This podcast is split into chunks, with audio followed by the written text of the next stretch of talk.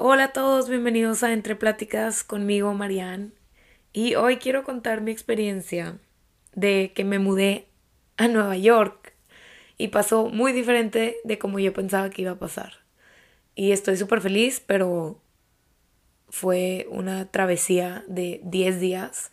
Fueron 10 días de anticipación para mudarme y es algo que me recordó como me recordó que me tenía que salir de mi zona de confort, que ya había encontrado una comodidad en la que me había estado quedando en Chicago y esto me recordó que me tengo que salir de, seguir saliendo de mi zona de confort para seguir creciendo y para seguir persiguiendo mi sueño. Y bueno, primero, a lo que me refiero que pasó muy diferente a lo que yo esperaba o como yo pensaba que iba a pasar es que yo tenía el plan de mudarme en agosto a Nueva York. Y ya tenía planeado con quién me iba a mudar y todo. Y antes yo estaba audicionando en una página que se llama Backstage. Mientras que estaba audicionando, estaba buscando trabajos en Chicago y en Nueva York. Audicioné para una obra de una chava súper talentosa que se llama Christine, una escritora y directora que su familia es del Salvador. Audicioné para esa obra. En realidad, oigan, en la audición llegué tarde porque me habían, era por Zoom y mandé mi, mi video y ya me hablaron para otro, para otra audición. Y llegué tarde a esa audición porque me dieron una hora y no me di cuenta que era la hora de Nueva York y ellos no se dieron cuenta que yo estaba en Chicago. Entonces llegué tarde y yo muerta de la pena y de que no, pues no te podemos ver ahorita pero puedes regresar a las 8 de la noche. Y yo, no, sí, regreso, no se preocupen. X. El punto es que audicioné. Y ya, me acuerdo que ese fin de semana me vine a Nueva York con una amiga, con María, y grabé el episodio que subí eh, la semana pasada. Y veníamos a, a, ver, a ver Nueva York y a un concierto de un compositor que se llama Jaime Lozano, increíble compositor que también es regio y está en Nueva York, que está persiguiendo sus sueños y también está en el mundo del teatro musical. Y ya durante este fin de semana estando en Nueva York, que fue hace 10 días, me llegó el mail, me llegó un mail que me daban el papel en la obra que se llama Mi abuela, The Queen of Nightmares, y que tenía que mudarme a Nueva York ya, que los ensayos ya estaban empezando y que tenía que estar aquí. Y puede que no sea una producción grande, porque no lo es, pero para mí me demostró que sí puede ser posible, que sí es posible seguir una carrera, que sí es posible que consiga trabajo estando aquí, que sí es posible que, que pueden cumplirse cosas si tú pones el, el trabajo. Pero el punto es que me llegó y yo estaba en shock. Cuando, cuando vi el mail, me entró un miedo grande eso es, y ahorita creo que lo puedo poner en palabras. Cuando yo vi ese mail de que me daban el papel, aunque sea una producción pequeña, me entró un miedo impresionante. Miedo como a, a que todo lo que siempre había estado deseando se está convirtiendo en realidad. Era como nervio y miedo al mismo tiempo y habían muchas cosas que yo tuve que con el tiempo identificar por qué me estaba dando miedo. Pero al principio mi mente se fue a, no puedo tomar esta oportunidad. No está como yo lo veía. O sea, yo vivo en Chicago ahorita y me vengo hasta agosto y yo no puedo tomar esta oportunidad porque ¿qué voy a hacer? ¿A dónde me voy a mudar? Tenía 24 horas para contestarles el mail. Y en realidad en ese momento me di cuenta que mi tiempo en Chicago ya se había acabado. En el sentido de mi instinto sabía que tenía que tomar este trabajo, aunque me daba miedo, pero al mismo tiempo me di cuenta que yo ya estaba cómoda en Chicago, que ya tenía cierta seguridad allá y que no iba a progresar si me quedaba ahí, que no iba a avanzar.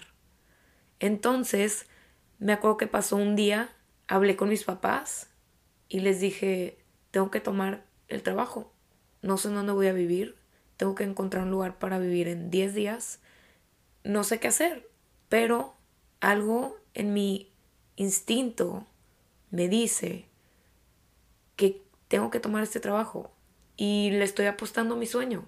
Y puede que al final del día esta oportunidad no sea una oportunidad que, que se vea mucho, que tenga mucho lucro detrás, que no vaya a ganar mucho dinero detrás de eso, pero la experiencia que me va a dar, la gente que voy a conocer, es como yo estoy viendo que me están pagando.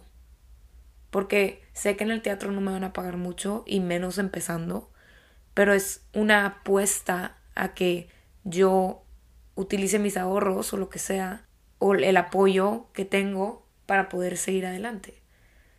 Entonces al final del día decidí mudarme. Y tomar esa decisión, cuando ya tomé, me dio miedo cuando vi el mail. Luego seguía con miedo cuando tomé la decisión. Pero ya cuando decidí, cuando yo firmé el contrato que me venía, me entró otro miedo, más, más miedo, me entró mucho más miedo, no sé cómo describirlo. Y me empecé a dar cuenta, o empecé a tratar de identificar qué miedos eran esos. Pero en realidad siento que mi miedo era por ideas. Normalmente me daba cuenta que mi miedo lo asociaba con adelantarme a cosas que ni siquiera habían pasado. Era como cuando sientes abruma. Yo me da miedo cuando me siento abrumada, cuando hay demasiadas cosas pasando y yo no tengo el control de lo que va a pasar o de mi, de mi futuro en ese momento. Y leí en un libro que decía, normalmente nuestros miedos son más grandes que nuestros peligros y sufrimos en nuestra imaginación. Y esto me ayudó mucho a mí a darme cuenta que todo el miedo o esa fuente de miedo que yo tenía de venirme porque no sabía en dónde iba a vivir y si iba a estar en donde yo quería estar o en la comodidad de un departamento con alguien que yo conociera. Todo eso, todos esos miedos, en realidad nada más vivían en mi imaginación porque los peligros que yo tenía en mi camino eran menores a eso.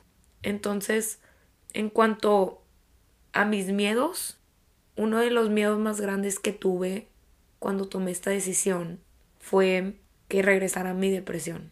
Y esto no me tardé tanto en identificarlo, porque me acuerdo que estaba desayunando con María aquí en Nueva York cuando firmé el contrato. Y cuando hablo de ese miedo de cuando lo firmé, sentí ¿Qué si me vuelvo a sentir sola? Me estoy mudando a un lugar en donde no conozco mucha gente. ¿Qué pasa si me vuelvo a sentir sola? ¿Qué pasa si mi depresión regresa y, y esta vez me gana y no puedo con ella? Y, le hablé, y hablé de esto con mi psicóloga después. Y me dijo que la diferencia con la depresión que yo tuve a la que podría potencialmente experimentar en esta experiencia o poniéndome en esta situación sería diferente porque yo ya estaba preparada para ella. Y que, porque creo que ese miedo era algo que me podía paralizar, sí lo consideré mucho como, no sé si me quiero poner en esa situación otra vez porque valoro mi salud mental y qué tanto estoy dispuesto a sacrificarla para cumplir mi sueño. Pero lo que me dijo mi psicóloga me ayudó mucho, que la primera vez que pasó yo estaba desprevenida y no sabía cómo lidiar con ello. Pero ahora yo ya sabía qué podría pasar y sabría cómo manejarlo si llegara a pasar o sabría sabría los los signos antes de llegar a estar tan mal y podría tratarla desde antes. Entonces me di cuenta que estos miedos que vivía nada más en mi imaginación, yo no quería que me pararan, que me detuvieran para lograr mi sueño. Y creo que otro miedo que también me he podido deconstruir en el pasado y conforme van pasando los años y el tiempo, es en el miedo de hablarle a gente nueva. creo que antes me daba pena o vergüenza hablarle a gente que no conocía y con el tiempo lo he podido deconstruir y me he dado cuenta que he conocido a demasiada gente porque todo lo que ese miedo o esa fuente de vergüenza era por la percepción que ellos iban a, a tener de mí por hablarles sin conocerlos, pero en realidad eso solo vivía en mi imaginación. Eso es lo que quiero, algo que me he dado cuenta es como el miedo que nosotros experimentamos, sea con lo que sea, la fuente de tu miedo normalmente vive en tu imaginación y es porque vemos mucho hacia el futuro, nos preocupamos por ese momento en el futuro y vamos a lo de idealizar y esperar cosas que no son realidad y ni siquiera son posibles a veces, pero viven en nuestra imaginación. Por ejemplo, cuando yo me quité ese miedo de hablar con gente que no conocía por vergüenza o pena, el único resultado que vi fue que ellos pudieran conocerme como yo era genuinamente y que vieran que ellos se pudieran abrir y ser genuinos conmigo. Y esa ha sido mi experiencia. Y todo lo que hablo aquí siempre es de, de mi punto de vista y mi experiencia. Entonces a mí me ha ayudado verdaderamente reflexionar y preguntarme cuáles son mis miedos y cuáles son mis peligros. Y normalmente mis miedos son mucho más, es una lista mucho más grande que mis peligros.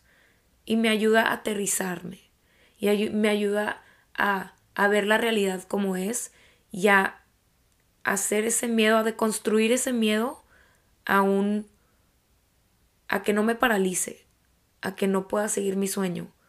Porque lo que decía, todo este miedo que experimenté al mudarme aquí, toda esa incertidumbre, todavía cuando llegué y pisé aquí y no sabía cómo iba a ser,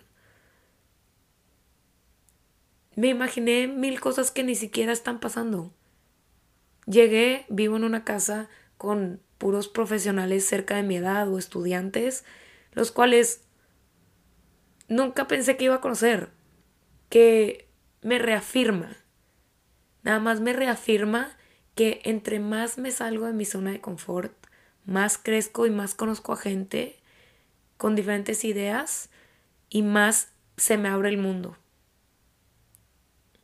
y más voy descubriendo qué es lo que me gusta y quién quiero ser y me abriendo muchas más puertas.